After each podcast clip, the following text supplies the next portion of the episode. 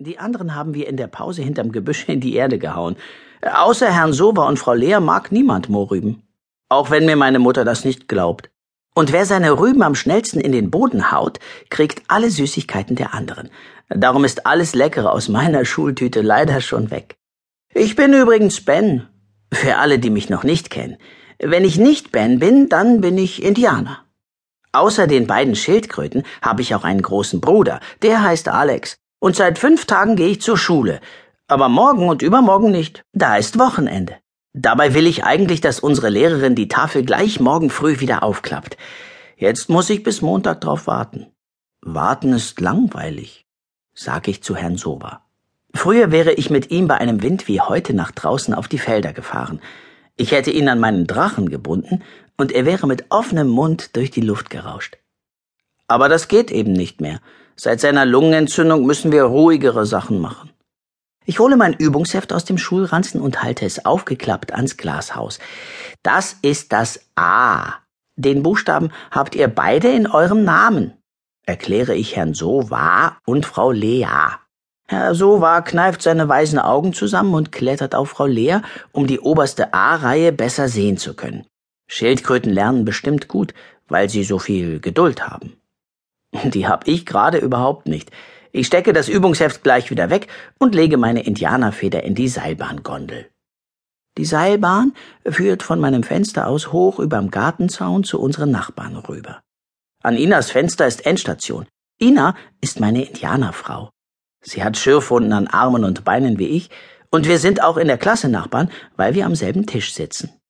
Ich lasse die Brotbox zu Inas Fenster rüberschweben. Die Brotbox ist unsere Gondel. Und eine Indianerfeder in der Brotbox bedeutet, dass wir uns im Zelt im Garten treffen. Und zwar sofort. Ich blinke mit der 100-Meter-Taschenlampe von Alex in Inas Zimmer hinein. Als Ina das Fenster aufmacht und in der Brotbox nachschaut, laufe ich schon los. Das Indianerzelt gehört nur Ina und mir. Es ist sehr gemütlich, weil die Felldecke von Inas Vater auf dem Boden liegt. In der Mitte steht der Kaktus aus unserem Wohnzimmer. Der ist so groß, dass er oben ein kleines Loch ins Zelt gebohrt hat.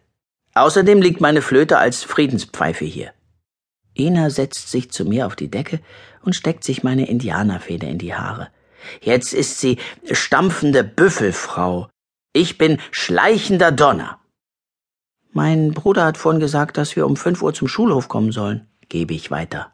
Was will er denn mit uns machen? Das werden wir schon sehen, hat er gesagt. Und Paul ist auch dabei. Paul ist Alex Freund. Zusammen überfallen sie uns manchmal mit Alex Gewehr und Pauls Pistole. Sollen wir wirklich hin? fragt stampfende Büffelfrau. Und schleichender Donner nickt, weil das Wochenende so gleich ein bisschen kürzer wird, obwohl ich mich auch schon die ganze Zeit frage, was Alex und Paul mit uns vorhaben. Indianer oder E-Männchen? Um genau fünf stehen Ina und ich vor dem Schultor. Der Schulhof ist leer.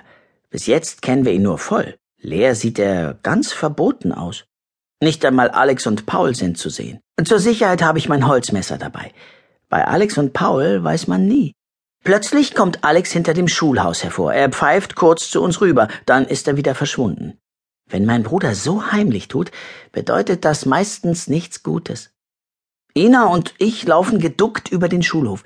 Dann gucken wir vorsichtig um die Ecke hinters Schulhaus. Alex und Paul hocken auf dem Boden und vor ihnen steht die große Süßigkeitendose. Die mit den fiesen Viechern. Äh, da sind Ratten, Spinnen und Teufel aus Essgummi drin. Alex hat sie von meinen Eltern bekommen, als Ausgleich für meine Schultüte. Die Dose ist in unserem Haus grad der größte Schatz, seitdem ich alles Leckere aus meiner Schultüte beim Rüben in den Boden hauen verloren habe. Jetzt hält Alex uns die offene Dose hin. Wir kommen sofort hinter der Ecke hervor, aber als wir uns eine Handvoll Gummi nehmen wollen, zieht Alex die Dose wieder zurück. Ihr könnt sogar alle fiesen Viecher haben, sagt er. Aber vorher müsst ihr was für uns tun. Was denn? frage ich. Da zeigt Alex aufs schwarze Loch. So nennen die aus der vierten das kaputte Kellerfenster, das nicht richtig zugeht. Über das schwarze Loch haben uns ein paar Große schon am ersten Tag Geschichten erzählt. Dass es da unten Ratten gibt und dass der Hausmeister seinen Hund nachts durch die Gänge jagt, damit er die Ratten frisst. Ihr müsst da nur runterklettern und hoch in unseren Klassenraum laufen. Da wischt ihr die Tafel sauber. Und danach kommt ihr wieder raus. Ganz einfach, sagt Alex.